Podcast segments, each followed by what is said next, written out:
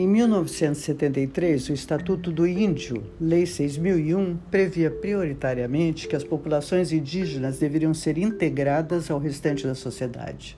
Até então, o governo exercia, o seu legítimo direito de aculturar os povos originários, legitimado pelo pensamento de evolução e progresso sendo que os índios aqui viviam livremente e aculturá-los e transformá-los em brasileiros que trabalham e progredem economicamente, além de ser um absurdo imperialista, é uma visão estreita do pensamento eurocentrista de superioridade de uma raça sobre a outra, norteada apenas sobre aspectos dos bens econômicos de consumo e do cifrão. E como norte, dos povos originários não é a propriedade o consumo, e sim é a vida eles foram, como crianças, facilmente subjugados e classificados como inferiores.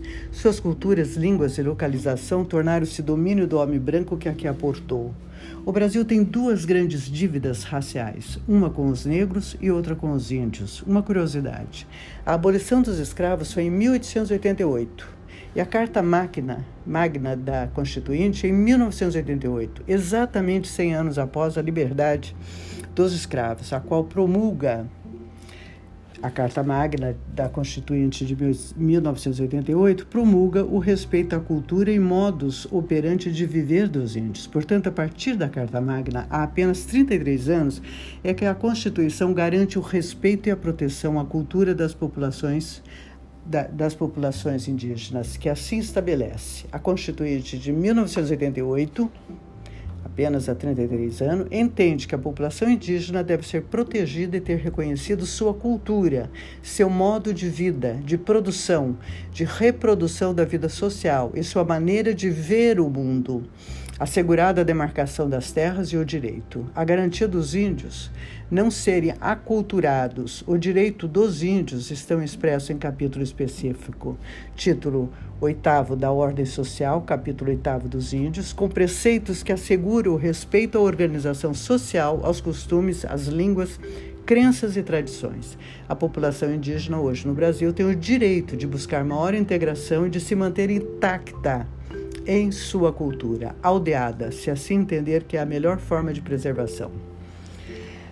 Muito bem, para espanto de todos, vimos na semana passada, agora em junho de 2021, a aprovação por parlamentares na comissão de aprovação da PL 490, que abala e retira a conquista alcançada pela Carta Magna de 1988. Indignada por essa atitude de nossos políticos, hoje eu entrevisto um grande antropólogo para ampliar nosso olhar sobre este momento delicado que os índios passam. Paulo Vitor Albertoni Lisboa, é, é, cientista social, mestre e doutor em etnologia e psicoterapeuta e analista junguiano em formação. Vamos chamá-lo.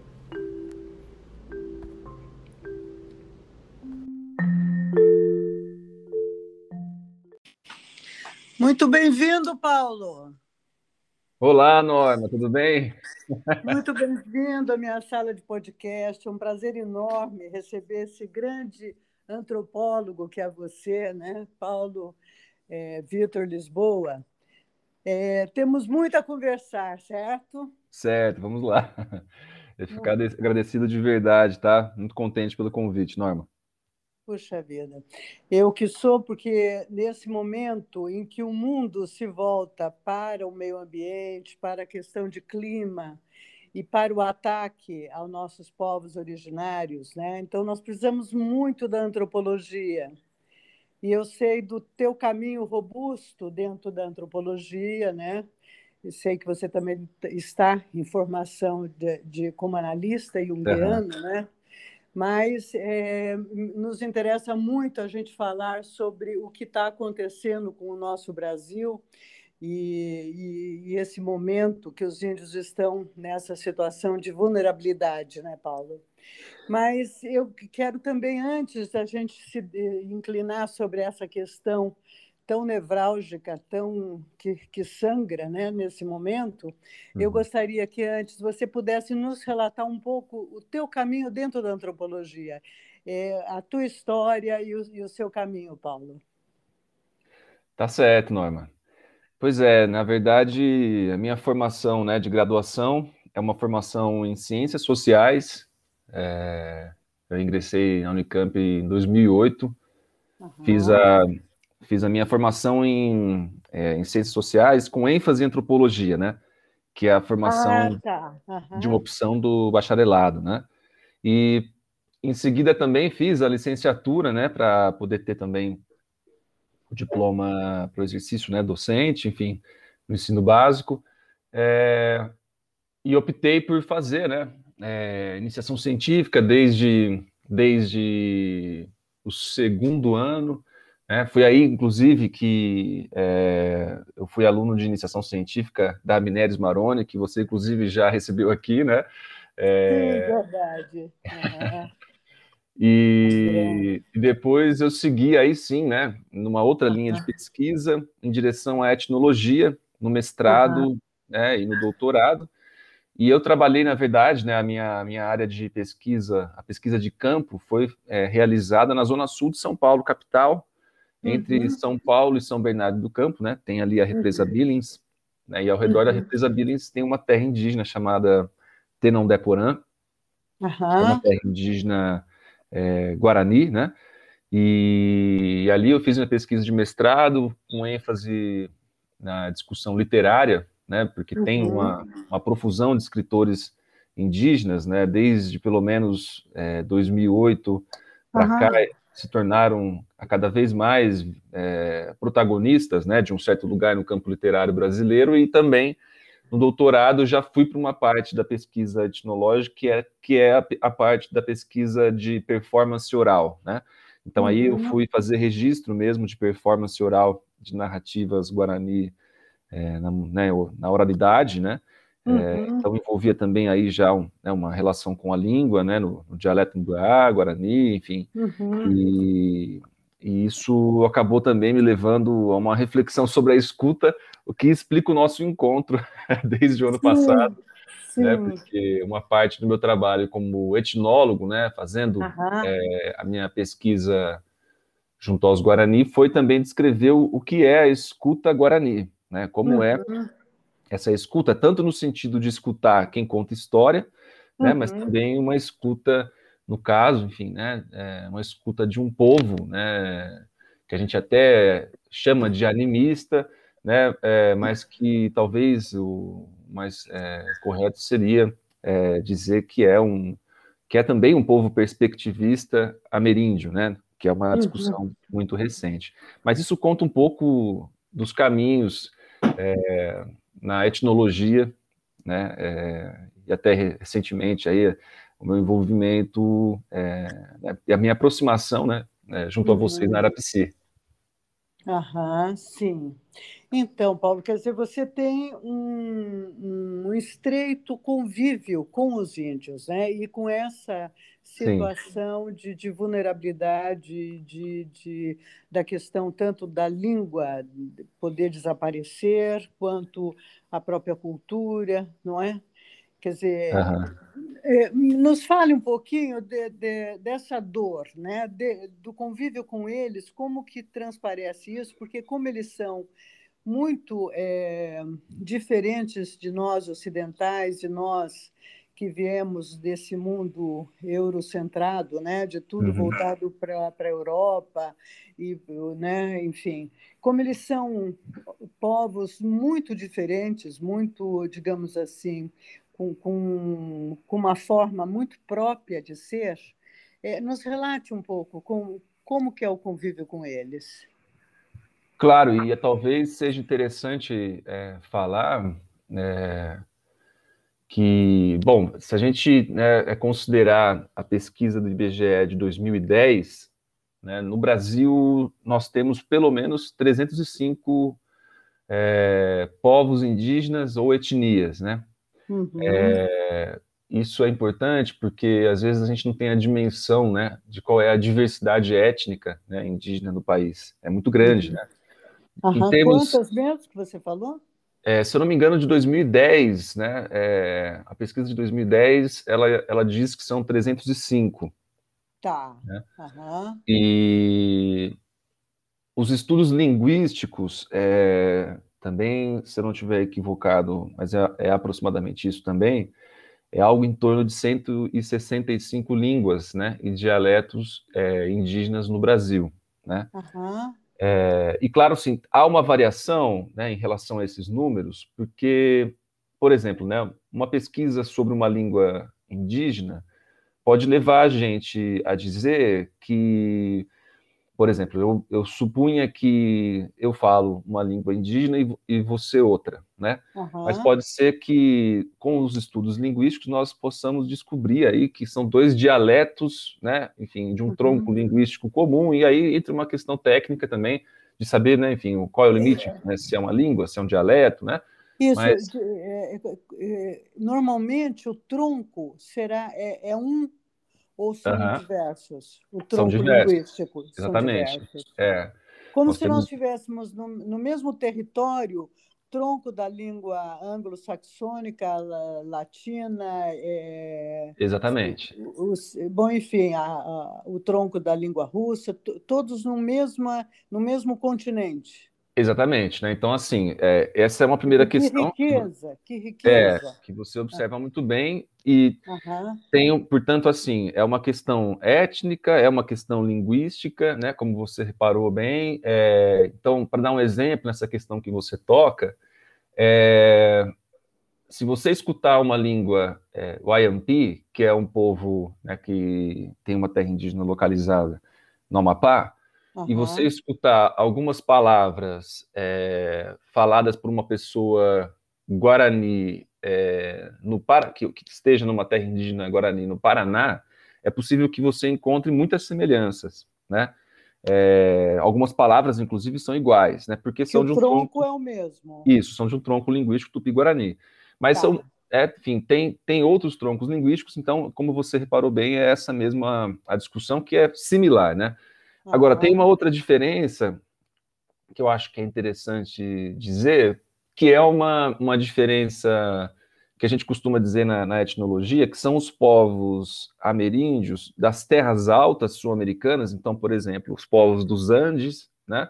E são uhum. também os povos das terras baixas sul-americanas, que aí, né, claro, inclui os povos ameríndios é, que estão também no território brasileiro, né?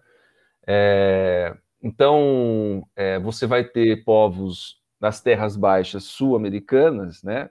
É, na Colômbia, na Venezuela, no Brasil, enfim, né? Na Argentina, no Paraguai, né? e também na, nos pés dos Andes, né? Que a gente chama na região também da Bolívia. E por que, que eu estou dizendo isso para você, Norma? Tudo isso para, embora sejam questões técnicas, né? É... Para nos aproximarmos da dor. É, exatamente, né? E, e para entender qual é o lugar da minha experiência. Porque, por exemplo, eu, eu fiz a pesquisa junto aos Guarani, né, como estava dizendo a você. Né? Uhum. É, e os Guarani, eles não estão só no Brasil, eles estão também na Argentina, no Paraguai, uhum. Né, uhum. É, na Bolívia. Há também porções também do território uruguaio que já foram ocupados, ocupados também.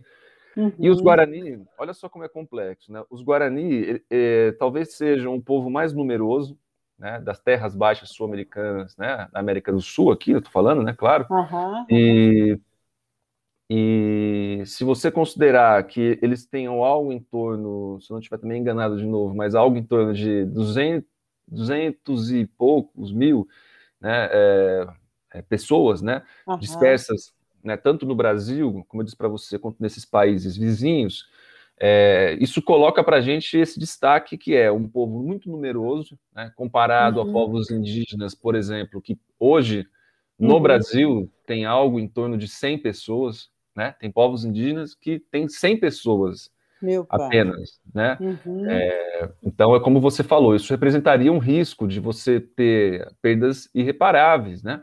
É, em termos linguísticos, culturais, Sim, rituais. estarem em extinção, né? Pois é, é, poderia levantar né, essa questão do desaparecimento. E aí eu, eu, eu vou chegar nesses dois pontos tá. que é muito bom que você citou isso.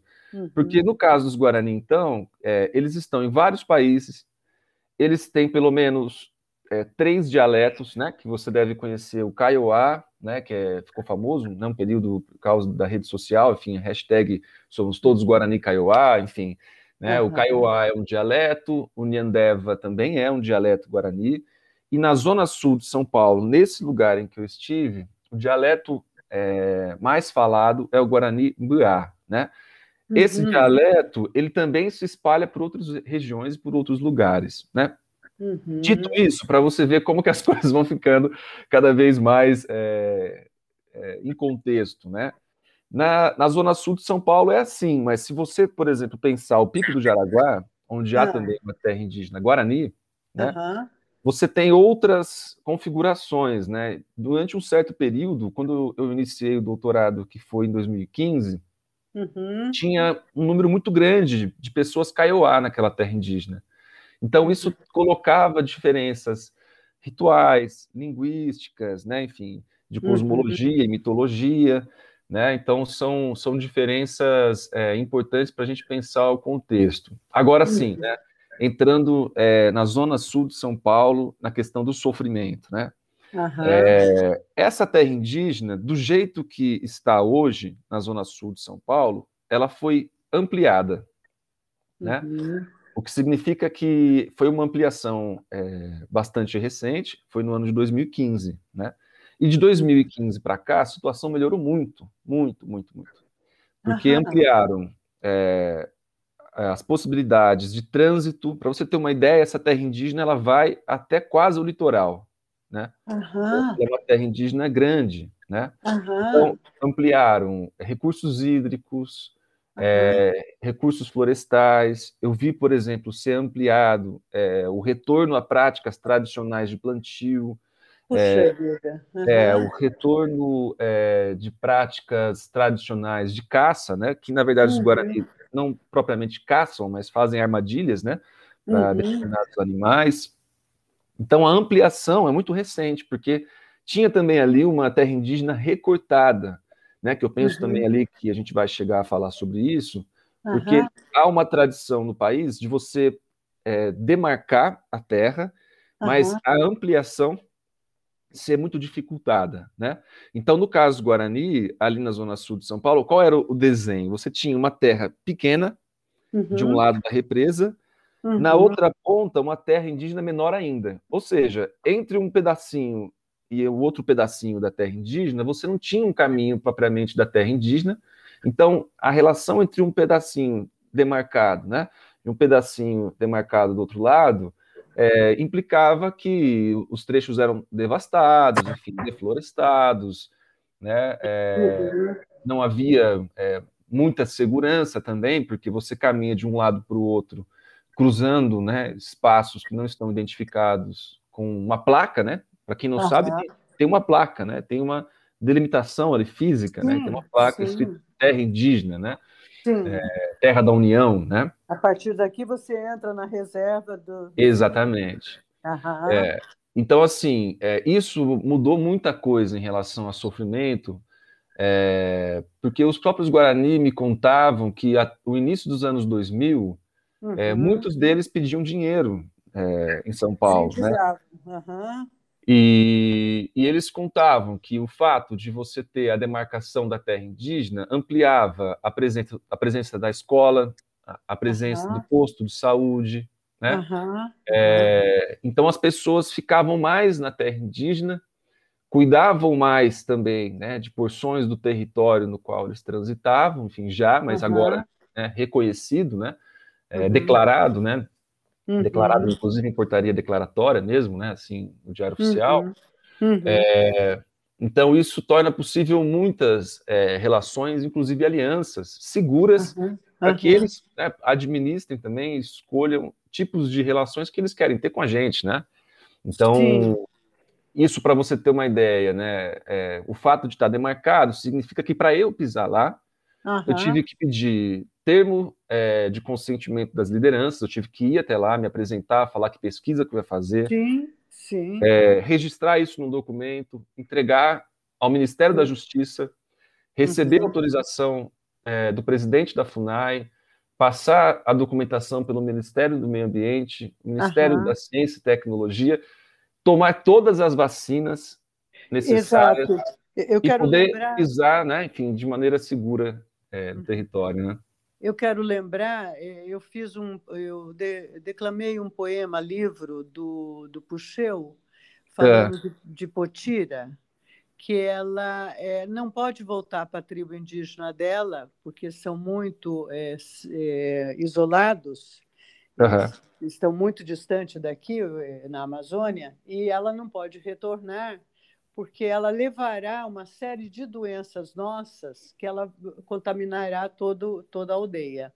Então, isso que você está falando, que uhum. a terra demarcada e você para entrar como um branco que vai entrar no meio deles, uhum. todos esses esse rigor necessário, né, para esse contato, Exatamente. porque pode levar ao, ao extermínio com agora com a Covid, então nós estamos todos é, é, digamos assim, bastante atentos à, à vulnerabilidade Sim. de uma cultura com outra, de um povo com o outro, né, Paulo? Desculpa Exatamente. ter te interrompido, é que me lembrou esse poema do Puxeu que, que fala tão bem dela, né? Que é uma mendiga em São Paulo, Índia, né? Uhum. É, e que não retorna ao seu seio para não levar a morte para eles. Exato, e assim, é, e isso nos exige pensar as coisas de maneira muito complexa, né, que é o que você está dizendo, porque, bom, é, uma coisa é a zona sul de São Paulo, que se a gente comparar com a zona norte de São Paulo já é muito diferente, né? Uhum. E se a gente pensar, os povos guaranis estão, para você ter uma ideia, no, no Brasil, tá?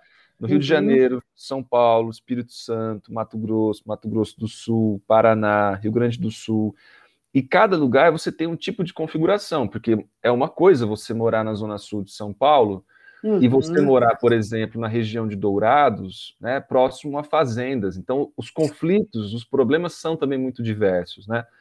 É, então, uhum. por exemplo, no, na zona sul de São Paulo, você não tem a configuração de um conflito clássico, uhum. nem, nem de fazenda e, e, e povos guarani, né? Uhum. É, raramente tem um problema é, associado à mineração, porque na zona sul de São Paulo ainda tem cavas de areia, né? As pessoas é, derrubam floresta, enfim, né? E, e fazem, enfim, né? É, grandes é, é, projetos ali, assim, que são, são muito... Você, é possível você contrastar em certos momentos regiões de Mata Atlântica e regiões devastadas para poder extrair areia, né? Isso uhum. existe né, na zona sul de São Paulo. Mas ainda que tenha isso, o conflito é uhum. é muito diferente, por exemplo, do que você falou agora, que me lembrou o conflito entre garimpeiros e os índios Yanomami, né? É, como a gente tem acompanhado, né? Porque ali, como é de fato uma região florestal muito densa e fechada, né? É, os voos de helicóptero você percebe, né? É, certas uhum. É, de avião, enfim, né? De, é, você percebe certas alterações na paisagem. Uhum de fato, assim, a intrusão do garimpo produz essa destruição né, na paisagem, uhum. e ao mesmo tempo a presença dos próprios índios ali, né, é, ah. ela é uma presença difícil de ser mediada sem você demarcar a terra indígena e sem você ter uma colaboração é, direta uhum. com a expulsão, por exemplo, de quem é invasor, né? É, porque, por exemplo, é, no caso da Zona Sul de São Paulo, estou dizendo isso porque é, se você for um fim de semana na terra indígena onde eu pisei, você vai ver freiras, padres, evangélicos, né, enfim, pastores, né, é, antropólogos como eu, enfim, né, é, gente ligada, né? Enfim. Quer dizer, é, são grupos indígenas né, daquela época que é, que é tão recente na, na nossa história, né, que, que é quase uma vergonha, isso que eu vou falar, né, mas que até 1988 é, havia a tentativa do Estado de aculturar esses povos, né? quer dizer, um, um posicionamento absolutamente é, como que nós podemos, de uma ignorância absurda, né, de você tentar transformar o, esse povo que, que a finalidade deles é a vida, né? Depois eu quero que você uhum. entre mais né, nessa, nessa questão da grande claro. diferença cultural do branco para o, o, os povos originários, né? Tentar culturá-los a um mundo de comércio do, de voltado para ganho, voltado para o cifrão e o dinheiro. Quer dizer, a partir de 1988 é que transforma e se aceita essa cultura tal qual ela vive, como ela vive, respeitando, né? Bom, é, é você é o senhor absoluto para falar sobre isso, Paulo. Deixa eu ouvir, por favor. Eu, eu acho que você tem agora, razão. 1988 para cá, dá quantos anos isso? De 88 para cá, dá 32 anos, né? Apenas há 32 anos nós 33 respeitamos anos. esse povo viver como eles devem viver, porque garante a nossa vida do planeta inteiro. É, eu, Fala é, sobre isso, por favor. Eu acho que isso é muito interessante de você pontuar também, porque é, a, Constituição, a, Constituição, de 1988 muda muita coisa, né? Muita coisa. Uhum. É, e alguma, algumas dessas coisas que são constituídas, né, é, na forma de uma, de uma, carta magna, também demoraram a surtir efeito. Por exemplo, vou te falar uma coisa que é interessante, para a gente ter uma noção disso, né? Tem uma lei é, chamada, chamada não, né, a 11.645, que ela é de 2008, que para você ter uma ideia, é, é de 2008, hein? olha só, né, a gente pensar o quanto é recente, né? Uhum. É, que é ela que obriga, por outro lado, é, e formaliza, é, instrui como as escolas é, não indígenas né, vão receber materiais é, informados pela cultura indígena e afro-brasileira para o uhum. ensino das crianças não indígenas. O que eu estou querendo dizer é o seguinte: a partir de 2008 é que a gente teve, de fato, um acolhimento é, organizado do mercado editorial brasileiro de expressões indígenas, literárias, é, também no mercado musical, também, enfim, de outras expressões desse mercado é, que produz cultura, né? Uhum. E pode oferecer às escolas não indígenas né, materiais produzidos pelos próprios povos indígenas, né? E isso é organizado apenas em 2008, né? Então, assim, uhum. eu acho que esse, essa é uma questão interessante, porque a gente pode pensar também como que a Constituição de 88 e os processos também que a partir de então, né, é, foram é, motivados, estimulados, nos impacta também, né, nós brancos, enfim, né, nas nossas escolas, né, enfim, nos nossos uhum. Quer dizer, somente há 13 anos. É, muito recente, é muito recente. Imagina. Então, Estamos é, gatinhando, né? É, então se você pensar, né, por que, que o Daniel Munduruku, que é uma outra figura muito lembrada, ao lado do Ayrton Krenak, Davi Kofunawa, né, enfim, é, o meu amigo Olívio Jecupé, por exemplo, que é um escritor é, guarani da Zona Sul de São Paulo, por que que no caso, vamos pegar só esses dois exemplos, o Daniel uhum. Munduruku e o Olívio Jecupé, né, que um é Munduruku, o outro é Guarani, por que que eles ficaram muito mais famosos agora? Porque essa lei 11.645 de 2008 né, estimulou a produção de materiais é, de autoria indígena para que as escolas a dos cultura. não indígenas, exato, pudessem acolher esses materiais. Né? Então é uma coisa Sim. muito recente. Sim. Né? Agora Mas... que abre espaço para entrar um pouquinho da cultura deles na, na, na, nos próprios estudos primários, é isso? É, primário. É, entra, entra, vamos dizer assim, a partir do próprio corpo deles, né? É, isso. isso. faz uhum. diferença, né? Porque aí não é só o discurso sobre os índios, né? Sim, Ou, do né? lado de fora. Do Exatamente. o que, branco que... olhando, e sim eles trazendo na própria pele. Uhum. Exato. Então, assim, eu estou dizendo isso para você porque isso, por exemplo, o Olívio Jecupé, que é um escritor guarani que mora na zona sul de São Paulo, nessa terra indígena que eu estive, né, durante o mestrado uhum. e o doutorado, Sim. ele passou a transitar na cidade de São Paulo, inclusive pelas escolas, centros uhum. de cultura, enfim. Então, a demarcação combinada como uma, uma, uma política de promoção, divulgação, criatividade, torna essa, essa relação dinâmica e produtiva para todos nós. Eu disse, uhum. só queria dizer isso porque isso entra né, no que você observou. Então, assim, essa é uma primeira questão, né, que é só uhum. para a gente realmente ter uma consciência de quais são os processos né, que são recentes em relação uhum. né, aos ganhos da Constituição de 88, Sim. E desdobramentos ainda muito recentes, como esse de 2008, né? É, Imagina. Que, né, que demorou ainda um pouquinho mais para chegar, né? Bom, mas Agora, é, a questão que você apontou, é, ela também vai, assim, eu acho, em pelo menos duas direções, que são uhum. é, questões de direito, né? Que, assim, tenho amigos que trabalham diretamente com isso e que eles sim fazem assessoria jurídica, né? Não é, meu, não é a minha especialidade, mas é, a, a questão introdutória, né, eu, eu posso sim apresentar, que é a seguinte, né, a inclusão né, de um capítulo dedicado, né, é um capítulo dedicado ao direito dos índios, né, na Constituição Federal de 88, ela de fato expressa, né, que os povos originários, né, é, os povos indígenas no Brasil, é, têm direito originário à terra. Né? Uhum. É, o fato dos povos indígenas né, terem direito é, originário à terra significa uhum. que o Estado reconhece né, é, o uhum. direito à terra, né, uhum. que, que se trata de um, um, direito anterior à própria Constituição do Estado Nacional. Uhum. Isso é extremamente é, é extremamente como é que eu vou dizer é bonito, enfim, e até inovador em certo sentido, né? Porque significa você dizer que esses povos têm, como diz lá, né, na Constituição uhum. Federal, que eles têm direito à sua própria cultura, à uhum. sua própria língua e aos Isso. seus próprios modos de vida, né? Então, uhum. eles têm que ter o acesso à terra, porque eles uhum. têm que ter o direito a viver a sua vida do modo tradicional e então Desculpa. E ter acesso, só, só, concluir que é a última frase, eles ter direito às terras que eles ocupam tradicionalmente, né? Que eu acho que é um ponto importante, mas em seguida eu falo. Diga, Norma. Desculpa te, ter te interrompido numa frase tão importante quanto essa. É, eu imagino assim, a violência que não é você ser uma pessoa da África, né?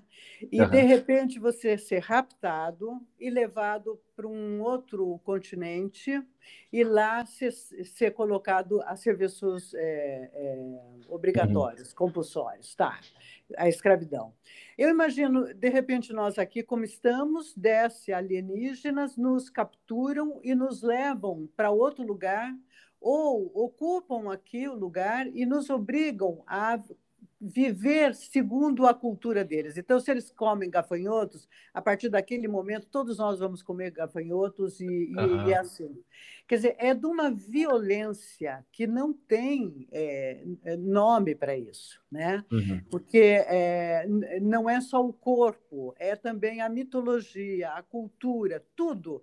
Eu me uhum. lembro, eu venho de, de família que uma parte é italiana. Eu me lembro que meu avô, no Brasil, na época da guerra, é, ele se envergonhava de falar o italiano. Nós não podíamos falar o italiano, a, né? O, uhum porque denunciava, era vergonhoso. Então, uhum.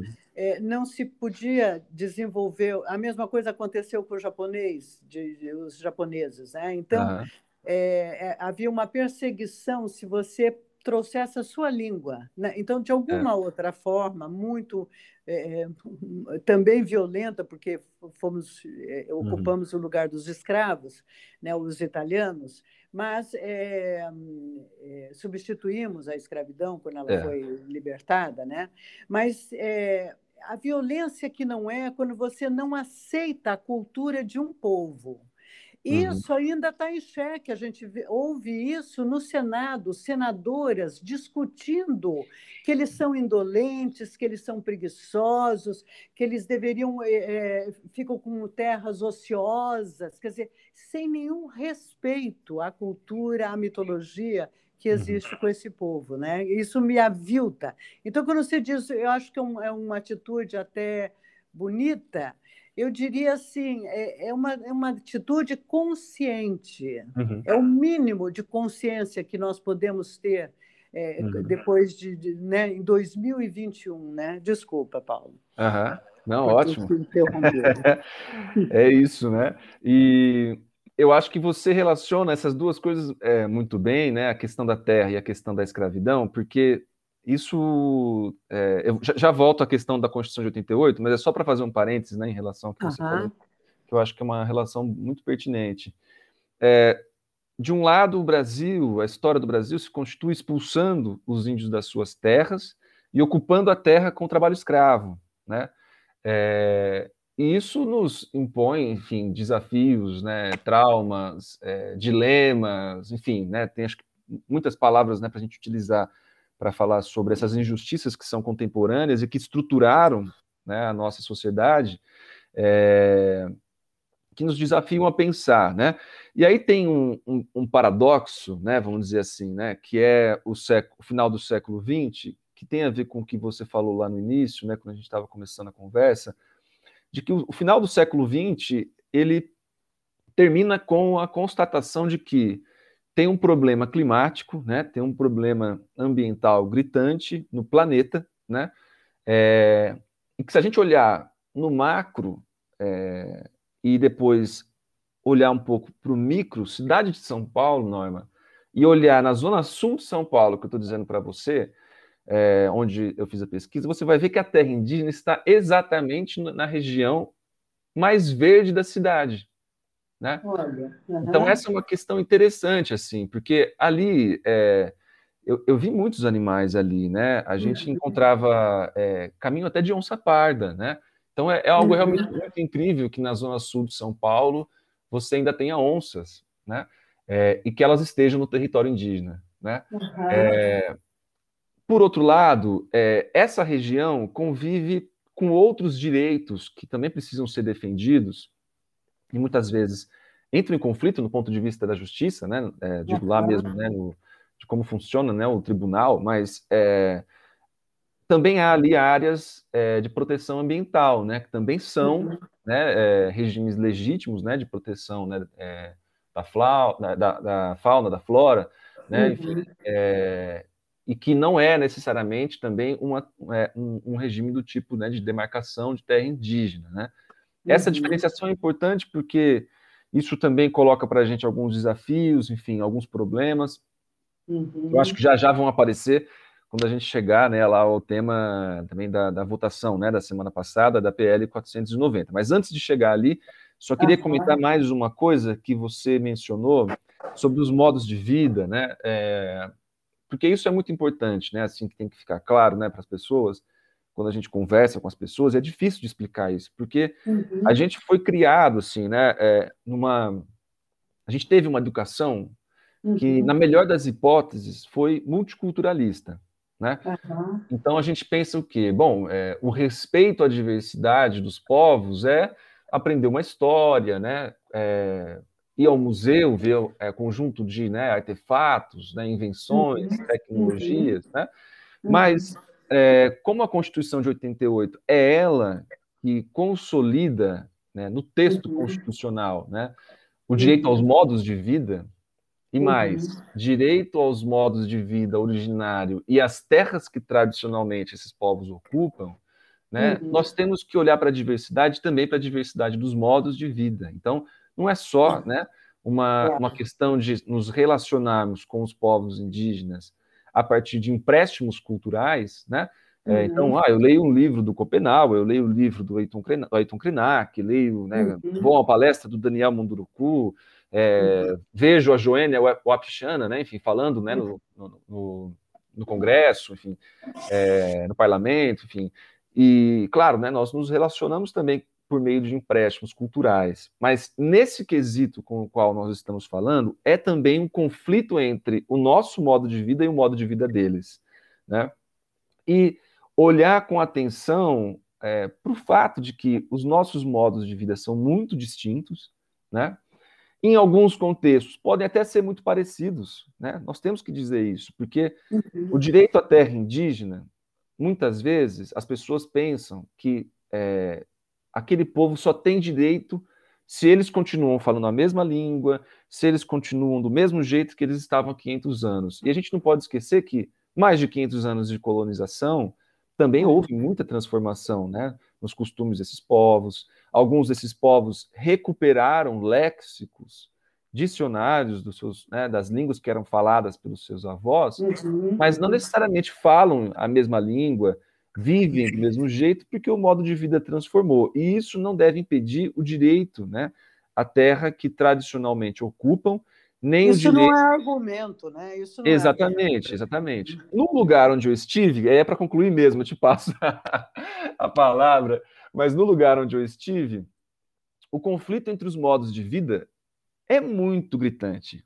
Né? Uhum. É muito gritante. Porque, por exemplo, os Guarani me ensinaram a, a escutar canto de, de, passarinho. Então, por exemplo, é, o bem TV, né, que a gente chama de bem TV, lá eles chamam uhum. de Mintan de Arui, né, uhum. que é como se uhum. fosse é, uma tradução de vovozinha, né? É, uhum. que é um passarinho que canta às vezes de um jeito ou de outro, e eles usam, é, eles, eles se valem desse, desses cantos para interpretar o que está acontecendo na aldeia né? Uhum. Porque de fato os pássaros estão observando o que está acontecendo no cotidiano e podem contar coisas, né, sobre o que está acontecendo com as pessoas. Uhum. Também, também eu vi e é, assim é, coisas. Vou resumir para não ficar falando muito disso porque tem muita história, mas não, é, maravilhoso. Uhum. andando pela pela Mata Atlântica ali, né? São trechos, né, de Mata Atlântica. Eu nunca andei ali para dentro mesmo, em direção à serra, mas nas partes ali, assim, um pouco depois ainda de São Bernardo andei, e você, por exemplo, é, vê que eles de fato é, interpretam caminhos de bichos, então é, sabem identificar por onde está passando tatu, por onde passa gambá, é, né, o que é pata de onça, e portanto saber também que certos domínios do território têm donos que não são humanos, no sentido de que não são da espécie humana, né? Uhum. Então, esses territórios você tem que ter cuidado para atravessar, manejar, uhum. porque às vezes esses indícios, vestígios né, de animais uhum. andando pelo espaço são também os modos pelos quais você se comunica é, e uhum. compreende sinais para também evitar conflitos com esses outros seres vivos que também veem a si próprios como humanos, no sentido de que têm suas famílias, seus modos hum. de vida, né? Os, os Guarani tipo, também. Tipo o quê? Quando você diz não humanos, tipo o quê? É uma outra espécie. Por exemplo, se você pensar é, no tatu, o tatu hum. também tem os seus filhos, né? Ele também tem é, é, atividades e habilidades próprias, né? Sim. Ele tem também é, cuidado, né, com os seus, os seus é, iguais ele se relaciona de uma maneira com outros tatu e uhum. teme a nós humanos porque nos uhum. veem é, como predadores, né? E que somos, uhum. E que somos, exatamente, né? É, então, como essas relações é, é, supõem, em certo sentido, que os animais, outras espécies, e também espécies vegetais, ou uhum. foram humanas muito é, antes, né, na, no tempo que o cosmos ainda, enfim, né, tinha uhum. sua origem e que constituíram um corpo próprio, né, que dá uhum. um ponto de vista de tatu, um ponto de vista de onça, assim como nós temos um ponto de vista de espécie, né, humana. Isso significa que agredi-los, né, é em certo sentido estabelecer uma relação de guerra, né, porque uhum. os espíritos também ficam, é, enfim, é, agitados, eles têm uhum. as suas alianças. Uhum. E, por exemplo, Norma, é isso que eu queria chegar. Se eu derrubar uma floresta num lugar onde eu não estou autorizado a fazer isso, e eu sou um homem guarani, nesse caso, nesse exemplo, pode Sim. ser que eu adoeça. Então, tem certos modos também de adoecimento e sofrimento que tem a Sim. ver com esse ciclo de relações equilibradas com o meio ambiente. Então, Sim. relações desequilibradas com o meio ambiente podem também implicar adoecimentos individuais ou até mesmo coletivos, né? Sim, é, sim. O que para para nós que estamos vivendo o colapso ambiental é até evidente hoje em dia, né? Pensar assim, né? É, mas essa é uma questão, assim, né? Essa é, é uma questão muito fundamental que você está colocando, que eu associo. A, primeiro, eu não quero perder de vista, quando você fala de São Paulo e onça, ainda em regiões, é, em reservas dentro uhum. de São Paulo, que, é, que passa, não, quer dizer, não tem nada mais efetivo para, o, para a preservação do meio ambiente do que deixar o povo originário no seu lugar, porque ali vai uhum. florescer, ali recupera todo o meio uhum. ambiente, né? É, é, é que você falou bem lá atrás. Nesse momento, quando você nos relata isso maravilhoso que você está nos relatando, é, me vem o Kurosawa, aquele, aquele filme Sim. do Kurosawa, que ele vai mostrando aquele, a, a, aquele indígena, né? que ele é um, um indígena. É o Dersu, né? O Dessu, isso, Dessuazalá, né? É, que vai, é isso mesmo que pronuncia? Eu não sei se eu pronunciei certo. Eu, eu também não sei, também não sei. Desuzalá, uma coisa assim, né? Está me vendo vagamente. É, que ele vai mostrando sinais para o homem branco, o grande amigo que ele fez, né? É, é. de que, que passou ali, que, que animal, que, que grupo que uhum. passou, se era humano, se não era humano. Ele vai dando todos esses sinais no transcorrer do filme, que, que, uhum. que me lembra. E também me passa, nesse adoecimento que você está falando, individual de, de, de um índio dentro de um sistema, quando ele é atacado, uhum. É, eu, eu também tenho na minha formação como é, psicoterapeuta, né? Eu, eu, eu, eu, tenho uma formação também na sistêmica. E quando você é contratado para fazer um trabalho numa empresa, tá? Eu uhum. me lembro, eu vou dar como exemplo o próprio PT.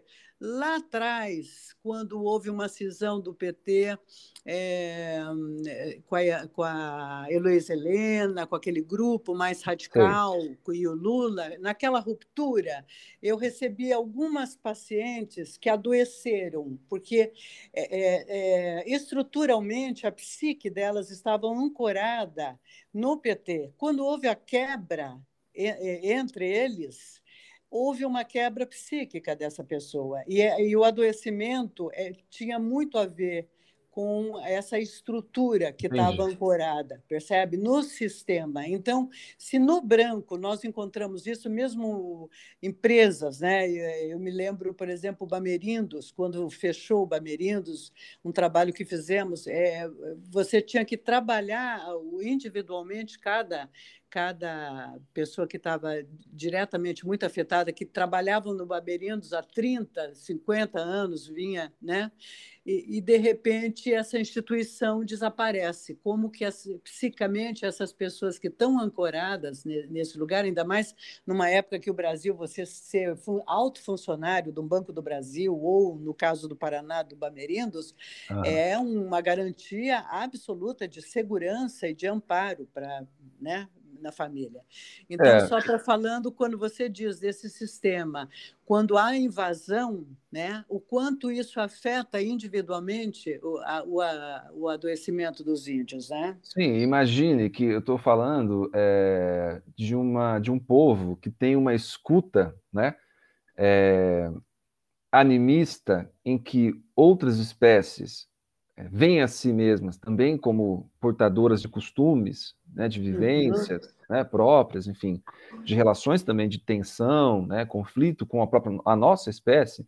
Mas como eu disse antes, a escuta guarani também se norteia, né, em relação a uhum. cantos, pássaros, caminhos, né, é, uhum. é, tanto locais florestais, né, e que em certo sentido a destruição florestal ou a destruição, no caso, né, da mata, né, Mata Atlântica, também implica numa, numa certa é, agressão à escuta desse povo, porque o xamanismo guarani também está muito associado, né, a essa interação, enfim, com essas outras vozes, porque, como eu disse, se a gente supõe que o canto comunica, né, o canto do pássaro, aquilo é uma uhum. voz, né, que tem origem naquele corpo daquele passarinho, né, se ele desaparece, é um corpo e uma voz que desaparece. Então, isso tem implicação né, em relação à escuta.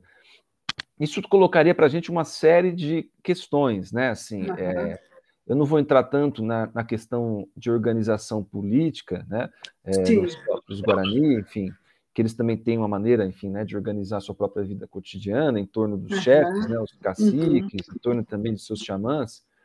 Mas eu acho que vale a pena dizer o seguinte, né, que no caso dessa terra indígena, ela foi uma terra indígena, né, como eu disse para você que lá no início, elas eram na verdade dois trechinhos pequenos, né, que foram uhum. ampliados, né? Uhum. É, e é importante, né, essa essa questão de conjuntura política que você cita, porque isso influencia muito, né, o que a gente vive hoje, né, como ataques à Constituição Federal de 88, né? Uhum. Eu queria citar muito brevemente é, alguns episódios, né? Então, por exemplo, é, para você ter uma noção, né, a, a terra indígena, né, Tenodeporã, enfim, ela foi ampliada nesse processo ali no, no final do governo Dilma, uhum. é, e a do Jaraguá também, né, uhum. que eu estava citando antes, né, É, e em 2017, né, é, já no governo Temer, é, foi pela uhum. primeira vez, tá, pela primeira vez, uma terra indígena que tinha sido ampliada, que foi a terra do Jaraguá, pela uhum. primeira vez ela foi desdeclarada. Então, ela tinha sido ampliada uhum. e aí ela voltou a ficar pequenininha, a do Jaraguá.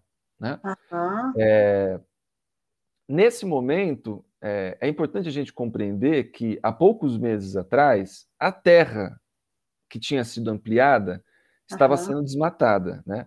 Estava sendo desmatada por pessoas, enfim, né? É, brancas, enfim, né? É, e que os Guarani ocuparam, né? É, e expulsaram, né? Os aqueles que estavam ali derrubando aquelas aquelas árvores, né?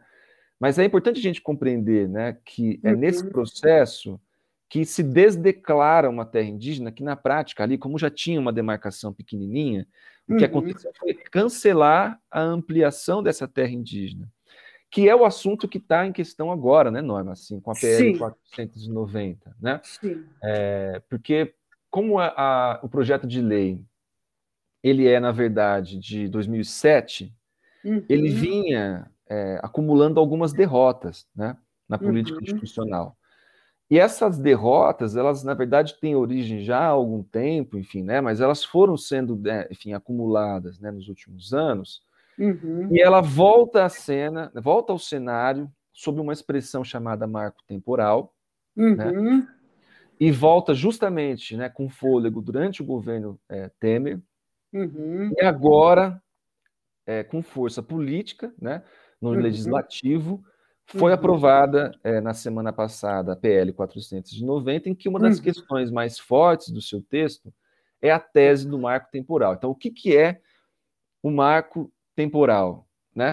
Em resumo, ela significa o seguinte: ao uhum. invés de demarcar as terras indígenas seguindo a Constituição Federal de 1988, uhum. a PL 490 ela propõe o seguinte: só serão demarcadas ou né, é, validadas as terras uhum. indígenas uhum. que, no momento da promulgação da Constituição Federal de 1988, ou seja, se eu não estiver enganado, é 4 né, de outubro né, de 1988.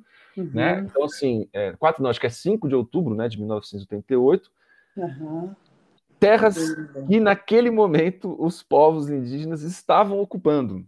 Uhum. Então, é mais ou menos assim. É, eles tinham que estar na terra de onde eles foram expulsos. Uhum. Na prática, é, uhum. nós Imagina. sabemos que isso significa não demarcar mais terras indígenas, né? É, porque muitas das terras indígenas elas foram retomadas, né? E uma Sim. vez retomadas, é, os próprios processos de identificação da terra indígena foram uhum. reabertos. Vou te dar um exemplo uhum. para a gente entender isso. É mais ou menos assim. Vamos supor que nós, nós dois aqui somos parentes uhum. é, Caingangue. Né? Uhum. E aí nós falamos assim: nós estamos em algum lugar, né, uhum. é, supostamente misturados, né? E nós falamos a nossa língua, nos juntamos, né, reunimos os nossos parentes e falamos: olha, temos a opção de voltar para nossa terra que tradicionalmente ocupamos. Uhum. Estávamos expulsos, você compreende? Sim. Mas nós podemos voltar. Sim. Nós pisamos lá e reivindicamos do Estado, a partir da Constituição Federal de 1988, uhum. será aberto um estudo de identificação. Então, vai lá um antropólogo, vai lá Muita uhum. gente, né? Muita gente, Sim. é uma equipe de pesquisa Sim. muito grande que vai estudar é, quem é, de onde veio, genealogia, nomes, uhum. vai cruzar uhum. dados de cartórios, né? uhum. né? Enfim, se comprovado é, que é um povo etnicamente diferenciado, aí a terra é identificada, o uhum. povo é protegido, eles ficam ali, eles não podem ser expulsos, né? Uhum. É, e assim, na pior das hipóteses, para o proprietário daquela terra, uhum. né, ele será indenizado. Né? Sim. E geralmente é esse o ponto em que há uma, uma certa tensão e uma certa disputa em torno do que quais são os entendimentos, enfim, né, em relação a esses eventos. Mas uhum. o que eu estou querendo dizer com isso é que hoje os povos ameríndios estão uhum é, agindo legalmente dentro da lei, enfim, e de acordo com a Constituição Federal de 1988, uhum. E o que nós estamos assistindo é um ataque contra os direitos conquistados. Né? Certo, sim. E esse uhum. ataque contra os direitos conquistados. É uma pode... desconstrução né, do que foi construído até agora. Né? Exatamente. Né? E a gente não pode esquecer, aí nesse caso, os eventos recentes mesmo, assim, né? E, e conseguir uhum. compreender quais são as conexões, né? Por uhum. exemplo, é, nós temos invasões em vários, em vários lugares do país, invasões de garimpeiros em terras indígenas. Uhum. Essa lei, é, a PL, né, é, 490, passou, né, enfim, é, irá, enfim, em algum momento também, né, a, ao Senado, enfim, né, mas há uma decisão lá no STF que pode, é, que pode, enfim, mudar um pouco esse cenário, né? Pode segurar, né? Não aprovar. Pode segurar, né? exato. Ainda né? depende de aprovações, né? Depende de aprovações, né? Mas essa PL, ainda assim, o que acontece? Como ela foi aprovada, ela Sim. dá um, ela serve de um, de um apoio às uhum. invasões de garimpeiros, às invasões ilegais. Sim. Porque o que ela conta, essa aprovação, é que a lei está em discussão e sendo uhum. relativizada pelo legislativo. Sim. Né? e que essas, pior, né, na, na própria escrita né, da PL, uhum, uhum. há uma relativização também é, uhum. das atividades né, de ocupação e exploração do território uhum. indígena, desde que do interesse do Estado. Então veja como isso é de fato uma alteração mesmo né, daquilo que foi conquistado, Sim. e isso com certeza vai abrir essas terras à sua devastação, né? Uhum e que tem a uhum. ver com esse cenário mais amplo que o Brasil passa hoje, né? Que é Sim. viver um governo é, com características totalitárias, totalitárias que abre, né, que, que destrói né, é, direitos para poder permitir a exploração predatória de corpos, Sim. recursos, pessoas, enfim, né? É, é, o cenário que nós estamos vivendo, né? E, Sim. portanto, é preciso ter alguma, alguma sensibilidade, né? Enfim, e alguma é, inteligência, né, conciliadas para poder pensar isso, entender uhum. isso, compreender. Consciência, Porque, né? Consciência. consciência, né? E senão a gente não compreende o evento claro. que foi, né, por exemplo, algumas semanas atrás, da inauguração de uma ponte. Eu não lembro uhum. agora se foi no São Gabriel da Cachoeira, mas foi né, no Amazonas, enquanto o uhum. presidente esteve lá, e ele fez o discurso seguinte: aqui está a ponte, né? Uhum. Essa ponte conecta a aldeia é, e a região lá que ia dar na, na cidade mais próxima. Aí uhum. ele disse: estamos fazendo isso para poder levar o progresso a vocês. Uhum. E porque as leis hoje, ele falou isso, se vocês recuperarem, vocês vão escutar. É inacreditável, assim, inacreditável, né? É uma coisa colonial. E ele diz: porque as leis hoje dificultam o progresso. As leis hoje dificultam que vocês venham com a gente em nome do progresso, né? Então, é, isso é, é realmente é, é triste. triste. É e triste é uma... a ignorância, é triste. E é um projeto político, é isso que eu quero dizer. Né? Isso, né? sem dúvida. É, é um projeto político. É, eu acho que a aliança com os povos indígenas deve nos fazer é, posi nos posicionar frente ao colapso ambiental, né? É, e nesse caso, é, retirando uhum. é, esses lugares, esses, essas, esses modos Sim. de vida, né, enfim, é, da exploração violenta, enfim, pretendida né, por organizações, e... também pelo próprio Estado, né, é, na sua, no seu pacto que faz com o mercado, né, porque essas duas coisas elas não se dissociam, né, tanto quanto a gente imagina às vezes, né.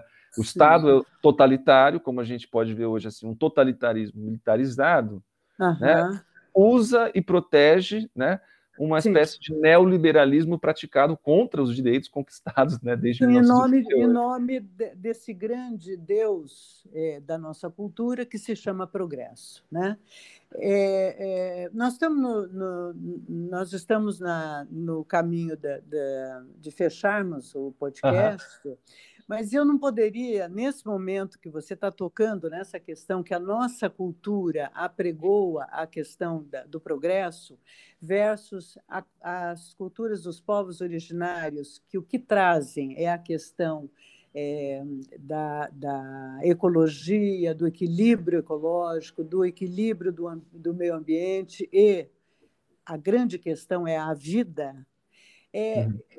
Eu não poderia fechar sem você poder nos dizer, com a sua sabedoria, com os seus estudos, Paulo, o que, que o Krenak ou os Yanomamis querem dizer quando eles dizem mitologicamente que eles são os responsáveis pela, pela, pelos céus estarem em suspenso e que, caso eles sejam atacados, haverá a queda dos céus. Você poderia é, se encabeçar para o final do nosso podcast, mas trazendo essa beleza dessas palavras e o que isso quer dizer para nós brancos que não entendemos nada da, da cultura deles, por uhum. muito pouco. Eu posso tentar explicar isso brevemente. É mas assim, eu vou deixar pistas né, do assunto, né? É, talvez seja melhor dizer assim, é, porque realmente, primeiro, né, recomendar o livro, os livros deles, né? Eu acho que você citou A Queda do Céu, né, do Davi uhum. E do Bruce Albert, Palavras de um Xamã Yanomami, que é um uhum. livro é, que para antropologia também é uma reviravolta de tudo que nós estávamos fazendo, né? Uhum. É, também o livro do Ailton Krenak, Ideias para, para Adiar o Fim do Mundo, né? Uhum. E tem outros, né? Enfim, de outros Eu tenho em podcast pessoas. lido, tá? Eu ah, que legal. o livro, eu apresentei ele aqui. Uhum. Maravilha. Isso que você, é, o ponto que você, é, no qual você tocou, eu acho que é muito, é muito mesmo bonito, porque o que eles querem dizer é o seguinte: os xamãs ameríndios, é, a, a, a, a, custas que a gente não tem ideia, porque são é, povos milenares, né, é, produzindo conhecimento né, nesses contextos, porque eles têm ciências próprias, filosofias próprias, mitologias próprias, é, modos de vida, filosofia política, inclusive, né, é, própria, enfim é, há, há, há, duro trabalho intelectual, inclusive, né, é isso que eu estou querendo dizer, né, com soberania intelectual, política, espiritual, eles foram capazes de construir uma certa sensibilidade e inteligência que só os xamãs possuem e que sequer todos os membros daquele povo é, acessam, né?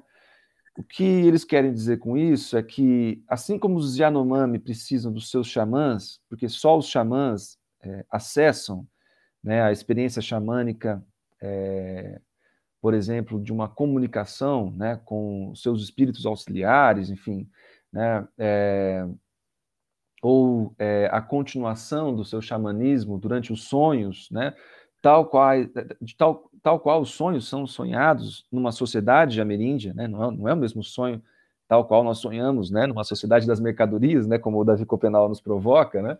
Uhum. É, esse, essas pessoas, é, os xamãs, é, têm algo que é singular e que eles falam em nome dessa singularidade é, que nós não podemos ter, talvez possamos com temos mínimas possibilidades de ter uma experiência como essa, é, e ainda é, menores né, essas possibilidades se comparadas às pessoas que são ameríndias. Por quê? Porque a construção da pessoa numa sociedade ameríndia é muito diferente da construção da pessoa numa sociedade de mercadorias como as nossas. Né? Uhum. É, e, portanto, a fabricação, né, no sentido etnológico, né, da fabricação do corpo, né? Há uma fabricação étnica, é, filosoficamente, cosmopoliticamente muito diferente da nossa, que permite que os xamãs tenham a possibilidade de se comunicar com outras espécies, com outros espíritos, é, sem se perder nessa comunicação e, portanto, uhum. retornar e nos dá notícias de como estão esses outros mundos, né? Uhum. E de como é, as relações estão sendo sentidas por outros seres e que, portanto, nos exigem um certo recuo, por exemplo, da exploração predatória no, no meio ambiente, né? É, e que nos, nos presenteia hoje, por exemplo, né, com é, uhum. diplomatas ameríndios, né, como eles se tornaram, né, é, nos lembrando que o Estado e a política é muito do que nós, indivíduos modernos, fazemos entre nós, uma espécie uhum. humana, de uma sociedade de mercadorias, uhum. mas para a cosmopolítica ameríndia, nós teríamos que levar em conta o que os pássaros, os vegetais, é, corpos montanhosos, corpos hídricos, espíritos, uhum. também têm a dizer sobre o nosso modo de vida, né? É, uhum. Então, os xamãs, na verdade, hoje, né, diante do colapso ambiental muito é, vivido é, em razão do próprio capitalismo global, uhum. É, esses xamãs eles têm a nos dizer é, desacelerem a economia, né, é, talvez o mínimo, né, coloquem freios no que estão fazendo, né, uhum. o colapso ambiental irá não só fazer desaparecer essas ecologias, esses saberes e essas políticas, como uhum. hoje efetivamente colocam em risco é, possibilidades existenciais para nós, né, espécie humana, mesmo uhum. no interior de sociedades das mercadorias. Então, eu acho que o recado deles né, é, é um pouco esse, é de que a uhum. nossa escuta moderna é, não nos dá acesso, né, não nos permite acessar o que a escuta ameríndia permite acessar, e, portanto, uhum. tudo que nós podemos fazer, na melhor das hipóteses, né, Norma, é testemunhar uhum. a escuta que eles têm, né, é, e, portanto, mantê-los é, criativos, né, pensantes e nos provocando né, a sair dessas zonas de conforto, né, que a nossa sociedade de mercadorias né, nos colocou. Uhum, certo. Muito bem, eu quero agradecer muito. Se, gostaria que você fechasse, né, trouxesse as suas palavras para a gente encerrar o podcast. Foi de muita aprendizagem, ampliou minha consciência enormemente sobre o, o meu pensar, os meus pensares né, a respeito disso. Uhum. E gostaria que você pudesse encerrar, Paulo, e te agradecer muito. Quem sabe a gente repensar num próximo podcast, em algum uhum. outro momento, à medida que toda essa situação dos povos originários vão sendo ameaçados, possamos ir fazendo mais podcasts a respeito dos temas, ok? Ótimo, muito bom. Norma, eu quero parabenizar você, né, pelo podcast, é, pela iniciativa, né, de discutir, né, a, é, acho que a PL 490, mas também, né, é, retomar uma certa uma certa apreciação né, dos direitos que foram constituídos na Constituição de 1988, é, uma disposição né, em constituir alianças né, com os povos ameríndios, né, é, em testemunhar né, transformações do nosso tempo, né, colocar a gente né, para ouvir é, o sofrimento, como você falou, né, talvez uhum. os sofrimentos, né, no, no, plural, né, que nos constitui como sociedade brasileira, né, uhum. que nos impõe desafios tão difíceis, né, é, uhum. hoje, né, e também as próximas gerações. Então, quero muito agradecer a você, tenho a felicidade de ter te conhecido é, no ano passado, né? Uhum. É, nos encontramos acho que desde novembro, então. Sou sua aluna, né, Paulo? Eu sou sua aluna. Foi muito bom encontrar você, é uma dessas alegrias, enfim, né? Que uhum. mesmo tempos tão difíceis, né? Como os tempos pandêmicos, né? É, às vezes nos propiciam. Então, parabéns, muito obrigado. Espero que tenha sido proveitoso também para os seus ouvintes, tá bom? Uhum, tá bom, tá ótimo, Paula. Muito obrigado, tá? Um, e até uma próxima. Abraço. Tá certo, então. Um abraço. Tchau, tchau.